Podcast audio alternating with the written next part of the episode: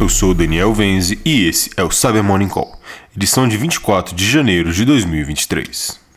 E começamos o episódio de hoje com uma publicação da Blipping Computer que detalhou o uso de arquivos do OneNote em campanhas de phishing para disseminação de malwares. O OneNote é uma ferramenta de notas que faz parte do pacote Microsoft Office e permite que usuários criem e compartilhem notas entre diferentes sistemas. A adoção desse formato vem após a decisão da Microsoft de desabilitar por padrão as macros em arquivos do Office, o que fez com que adversários iniciaram o uso de arquivos ISO e documentos zip protegidos por senha para burlar essa defesa. No entanto, segundo a publicação, os adversários estão empregando arquivos do OneNote que, apesar de não possuírem macros, podem conter anexos que são executados assim que o documento é aberto.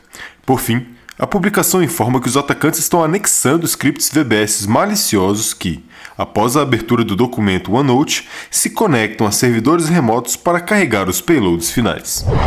E uma publicação da CyberReason detalhou o aumento do uso do framework de pós-exploração Sliver por diferentes grupos de adversários. O Sliver é uma ferramenta da Bishop Fox desenvolvida na linguagem Cross-Platform Go para indivíduos que compõem equipes de segurança Red Team.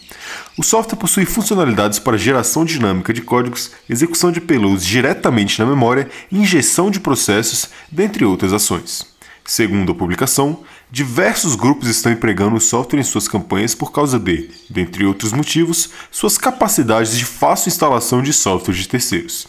Adicionalmente, o framework já foi observado sendo usado para a disseminação de malwares como Bumblebee para adversários pertencentes ao grupo APT29. E a Microsoft adicionou em seu roadmap que está trabalhando para adicionar proteção de suplementos XLL no Excel, incluindo bloqueio de todos os arquivos baixados da internet, para impedir a instalação de malwares que abusam desse vetor de infecção. Arquivos Excel XLL são bibliotecas de vínculo dinâmico, usadas para estender as funcionalidades do Microsoft Excel, fornecendo recursos adicionais, como funções personalizadas, caixas de diálogo e barras de ferramentas. Como os arquivos XLL são executáveis, os adversários abusam de suas funcionalidades em campanhas de phishing que contêm arquivos maliciosos em links de download ou anexos camuflados como documentos. A Microsoft diz que o novo recurso chegará à disponibilidade geral em março de 2023. E uma publicação no Twitter do usuário German Fernandes alertou para campanhas associadas ao grupo de adversários Dev0569 através do Google Ads. Segundo a publicação, os adversários usam domínios comprometidos para redirecionar suas vítimas a sites maliciosos que possuem funcionalidades para identificar se o usuário acessando vem de um anúncio publicado pelos atacantes. Além disso, uma publicação da Microsoft detalhou uma campanha desse grupo para disseminação de diferentes payloads, dentre eles o Royal Ransomware. A pesquisa informa que o grupo é conhecido por usar ataques de malvertising e links em mensagens de phishing que apontam para instaladores de malware em plataformas legítimas, que por sua vez são confiáveis da perspectiva de softwares de segurança. E a Cybersecurity and Infrastructure Security Agency adicionou uma vulnerabilidade crítica no Zorro Managed Engine no seu catálogo de falhas ativamente exploradas. A vulnerabilidade, catalogada como CVE 2022-47966, já foi corrigida pela Zorro e permite que adversários realizem a execução remota de códigos sem a necessidade de autenticação prévia. A falha já possui POC publicamente disponível e diversas campanhas por diferentes grupos de adversários. Recomenda-se a homologação e aplicação das correções disponibilizadas.